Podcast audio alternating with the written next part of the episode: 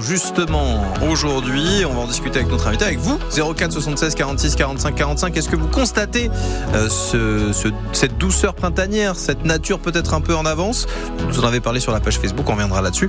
Mais on va surtout en parler avec notre invité, Laurent Gallien. Voilà, on va parler du temps et on va parler du climat. Nous recevons ce matin Philippe Scholler. Bonjour. Bonjour. Vous êtes directeur de recherche au CNRS à Grenoble, membre du laboratoire d'écologie alpine. On va rappeler que l'université de Grenoble a quand même un lieu d'observation formidable qui, est, qui sont les, les, jardins du Lotarest, un lieu assez assez extraordinaire et, et, et assez unique. On, on va revenir là-dessus. Tout d'abord, vous êtes écologue. Alors un écologue, qu'est-ce que c'est? C'est pas un écologiste, c'est pas un climatologue? Oui, c'est important de faire la distinction. L'écologie, c'est d'abord une discipline scientifique.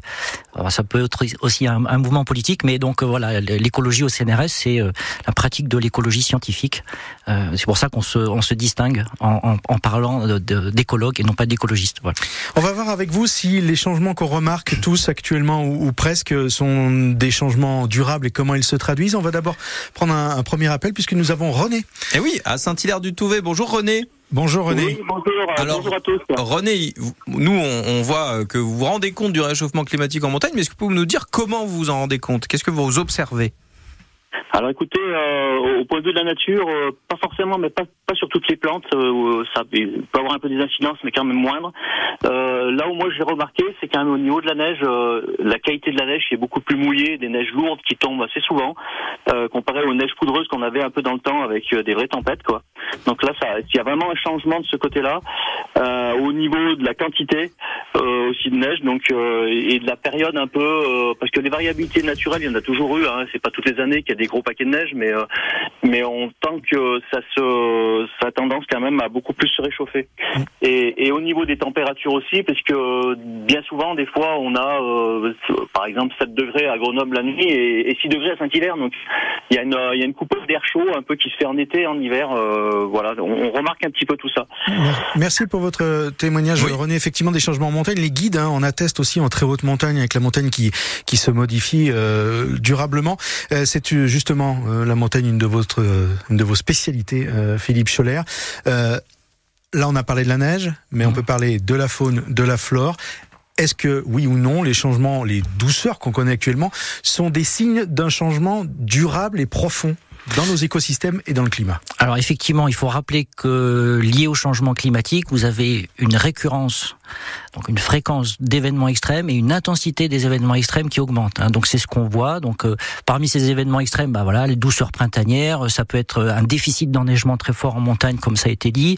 Ça peut être des inondations, etc. Donc tout ça gagne en intensité, gagne en fréquence, et ça a effectivement des impacts sur le vivant euh, à court terme et à moyen terme. Effectivement, on voit, on voit des fleurs qui sont des fleurs voilà, d'après-neige se réveiller déjà. On observation voit... euh, qui, est, qui est facile à faire. Vous avez des floraisons de noisetiers, par exemple, qui sont très très précoces. Vous pouvez avoir des marmottes qui mettent le nez euh, euh, en dehors de leur terrier très très précocement. Donc ça, c'est des, des, accommodations très très rapides du vivant. Hein, les cycles de vie, ils s'ajustent très très vite. Euh, et donc, effectivement, le message général, c'est un décalage, une précocité de tous ces cycles de vie du vivant, des plantes et des animaux d'ailleurs. Alors, il s'ajuste, mais est-ce que ça met en danger tout de même certaines espèces? Parce qu'on n'est pas à l'abri effectivement d'un retour du froid, c'est-à-dire qu'on n'est pas dans un, un, une douceur forcément durable. Exactement. C'est là où il faut bien faire la distinction entre l'exposition au froid et puis la vulnérabilité au froid. Je prends un exemple. Euh, sur la période 61-90, il y avait 100 jours de gel en région Rhône-Alpes. Actuellement, on est plutôt à 85 jours de gel euh, entre euh, 91 et 2010. Donc il y a moins de jours de gel. Mais par contre, le gel, il arrive à un moment où les organismes sont plus vulnérables parce que les arbres ont commencé à débourrer, euh, les, les, les, fleurs sont sorties, etc. Donc ça, c'est la vulnérabilité. On peut être soumis à moins de froid, mais on y est plus vulnérable. Et c'est ce qui se passe en réalité.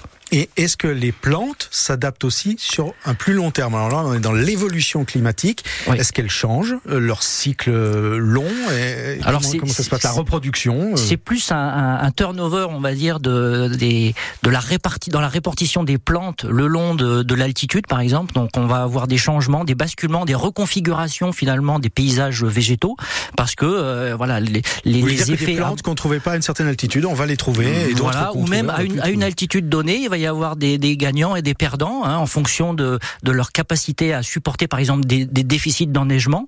Il peut y avoir des plantes qui vont très bien supporter ça et d'autres qui ne vont pas du tout supporter. Il y a des plantes qui sont inféodées à des enneigements longs. Si vous supprimez les enneigements longs en montagne, ces plantes elles disparaissent. Donc ça c'est vraiment une reconfiguration de la flore, de la faune et des paysages.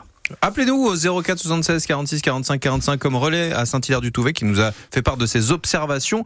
Euh, l'occasion de venir nous dire justement si vous constatez euh, ces fleurs euh, peut-être déjà. oui, est-ce que vous voyez que ce soit en montagne ou que ce soit dans les forêts dans lesquelles vous vous promenez ou tout simplement dans le jardin, vous plantez plus. vous avez rencontré une marmotte. Vous ne plantez plus à la même époque, vos fleurs ne sortent plus, vous ne savez plus quoi faire. Ce sont peut-être des choses. Venez nous en parler. Je reviens sur la modification avec vous, Philippe Scholler, donc directeur de recherche au CNRS. Nous n'aurons plus d'Edelweiss en montagne, on va plus si, en trouver. Non, là, il faut se rassurer parce que les, les changements. déjà pas beaucoup, mais voilà. ah, il faut trouver les bons endroits. Non, euh, les, les, les, changements, les changements sont quand même plutôt euh, lents. Euh, on, on, a quand même du mal à les, à les prédire hein, dans le détail. Il faut, faut dire les choses. Il y, a, il y a des changements très spectaculaires comme la remontée des arbres, par exemple, en altitude. Euh, c'est le cas, par exemple, je sais pas, vous prenez le mélèze ou même des, des arbustes, hein, les myrtilles, les rhododendrons. Tout ça, c'est des espèces qui ont une capacité à, à, à, profiter en fait du réchauffement climatique et à, et à, et à prendre un peu plus de leur élan et à monter à, l'assaut des cimes entre guillemets. Donc ça, c'est des choses qui se voient très bien, qui sont assez spectaculaires, qui sont liées au changement climatique, mais c'est souvent aussi avec euh, une interaction avec les changements d'usage du sol, hein, notamment le pastoralisme. Mais en tout cas, ça, ça fait partie des, des réponses euh, qui sont les très très marquantes, on va dire, de la végétation en, en altitude, quoi, dans nos montagnes.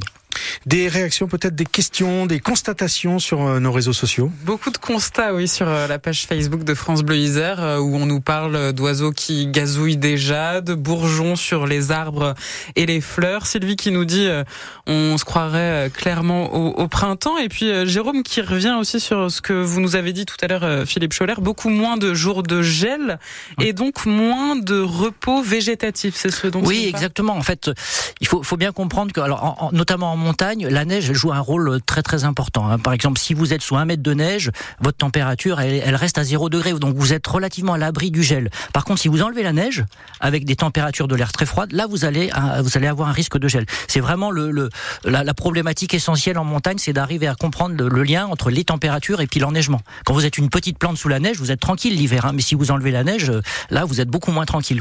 Donc effectivement, il faut toujours bien prendre en compte les évolutions de la neige et des températures. Ça est un ensemble et c'est pour ça voilà. qu'on parle d'écosystème. Exactement. On va aller trouver un autre auditeur, Paul, qui nous appelle de Fontaine. Bonjour Paul. Bonjour oui, Paul. Bonjour. Bon, Paul, bonjour. vous qu'avez-vous constaté, vous Le réchauffement climatique en l'occurrence?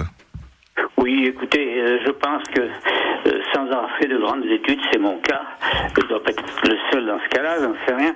Mais moi, j'ai vécu dans les fermes jusqu'à l'âge, je le disais tout à l'heure, jusqu'à l'âge de 18 ans, dans les fermes. Et je m'aperçois que maintenant, ça devient plus que catastrophique. Et nombreuses et nombreux sont celles et ceux qui ne veulent rien voir, je pense, parce que vraiment... C'est-à-dire que concrètement, Paul, vous avez constaté quoi euh, au, niveau des, au niveau des cultures, au niveau des, je oui, ne sais pas, des, des, céréales, d'autres cultures comme oui, ça au, au niveau de la végétation, au niveau des arbres, euh, au niveau, disons, de, de tout ce qui pousse à l'extérieur, on s'en aperçoit très très facilement. Et ce que je constate également, c'est que peu nombreuses et peu nombreuses sont celles et ceux, disons, qui, qui pourraient faire un petit effort en ce qui concerne l'utilisation déjà de leur véhicule personnel, parce que le réchauffement climatique n'arrive pas par hasard. Hein, c'est ce que je voulais Alors, il, y dire. de, il y a de multiples raisons, effectivement, Paul, et, et effectivement, il ne s'agit pas de, de nier le réchauffement climatique. Je crois que autour de cette en tout On cas, est c'est pas tous Philippe assez Scholler. d'accord là-dessus. C'est si pas Philippe Scholler qui va le nier, en tout cas. Si le réchauffement climatique, je vous prie de m'excuser, si le réchauffement climatique est là, c'est parce que, euh, excusez-moi, mais on a peut-être été le chercher Oui, tout au, tout au chacun moins. a ses responsabilités, bien sûr. Nous Paul. avons aussi une, une On part de, tout à de fait ça. responsabilité. Merci, euh, Paul. pas par hasard, hein, je vous prie de Merci, m'excuser. merci. Non, mais ne vous excusez pas, Paul. Merci d'être venu euh, porter votre votre témoignage et votre votre position ce matin. Philippe Scholler, je reviens vers vous. Euh, les scientifiques, vous observez les changements, vous essayez de les expliquer, mais vous faites aussi euh, des projections. La montagne demain, puisque c'est votre spécialité. la montagne. Elle va ressembler à quoi? Est-ce qu'on aura des arbres jusqu'à 3000 mètres? Ça va être ça? 3005 euh, Oui, on aura des arbres assez hauts. En fait, il faut, il faut plutôt voir que la montagne, on va dire à l'horizon 2030-2050, nos montagnes, elles vont plutôt ressembler aux montagnes du sud. Hein. Donc il faut pas voir les choses comme voilà, c'est le, le, les zones de plaine qui vont se mettre en, haut. Non, c'est pas ça. Vous prenez, je sais pas, la Sierra Nevada au sud de l'Espagne ah. ou l'Atlas marocain. Dans le plus sec. Vous êtes très sec. Voilà, très sec, notamment l'été. Donc on va avoir des périodes vraiment de, de, de, de, de sénescence de la végétation, de, la végétation sèche l'été, et tout aura démarré un peu précocement, comme on l'a dit, mais tout va s'arrêter aussi plus précocement. Et donc ça, ça pose beaucoup de, de, difficultés, notamment pour les activités pastorales, par exemple, parce que la ressource, ça sera plus là au moment où sont les, où, sont les, les, les troupeaux. Et donc la végétation qui peut monter en altitude, c'est de la végétation sèche, rase, voilà, très, euh, très exactement, qui est, exactement, qui est adaptée à des déficits hydriques euh, estivaux. Et ce qu'on voit effectivement dans les Alpes du, vraiment les Alpes du Sud, les Alpes du Mercantour, ou même plus au sud dans les Apennins, dans les Balkans, euh, dans les dans Nevada. En Italie. Euh, on, on, a parlé euh, des plantes là à, à l'instant, euh, enfin de la végétation, du côté des animaux, de la faune. Il y, a, il y a les mêmes phénomènes, des, oui, des changements d'altitude pour certaines espèces? Évidemment, parce que le, les, les, plantes, c'est la, la ressource de base hein, pour les herbivores et après les carnivores. Donc tout est, tout est dépendant. Les insectes aussi. Hein, Exactement. Il y a, les pollinisateurs qui sont dépendants des, des, temps de floraison. Donc en fait, il faut bien voir que toutes ces inter interconnexions font que c'est l'ensemble du système qui, qui, qui, bouge, quoi, qui, qui, se, qui se reconfigure, et, notamment euh, bah, en, alpage, les, les, herbivores, les ongulés sauvages, les chamois, les bouquetins, mais aussi les, les, les, les herbivores domestiques. Donc tout ça est très dépendant de la disponibilité de la ressource, de l'herbe, et donc doit effectivement s'ajuster en fonction de ces, de ces changements de, qui sont en cours. Il va falloir que l'homme s'adapte aussi, Exactement. lui aussi et dans ses activités, dans sa fréquentation de la montagne, pas seulement pour éliminer les causes du réchauffement peut-être, mais pour s'y adapter Exactement. Euh, désormais puisqu'il est lancé. Merci euh, Philippe euh, Scholler. Donc je rappelle que vous êtes directeur de recherche au CNRS et écologue. Merci d'être venu nous éclairer ce matin sur ces changements que nous connaissons qui sont plus durables que le simple coup de printemps en, hiver. Merci à vous. Et vous pouvez réécouter et partager hein, cet échange que nous avons eu en allant sur notre site internet. N'hésitez surtout pas. Dans euh, moins de 3 minutes,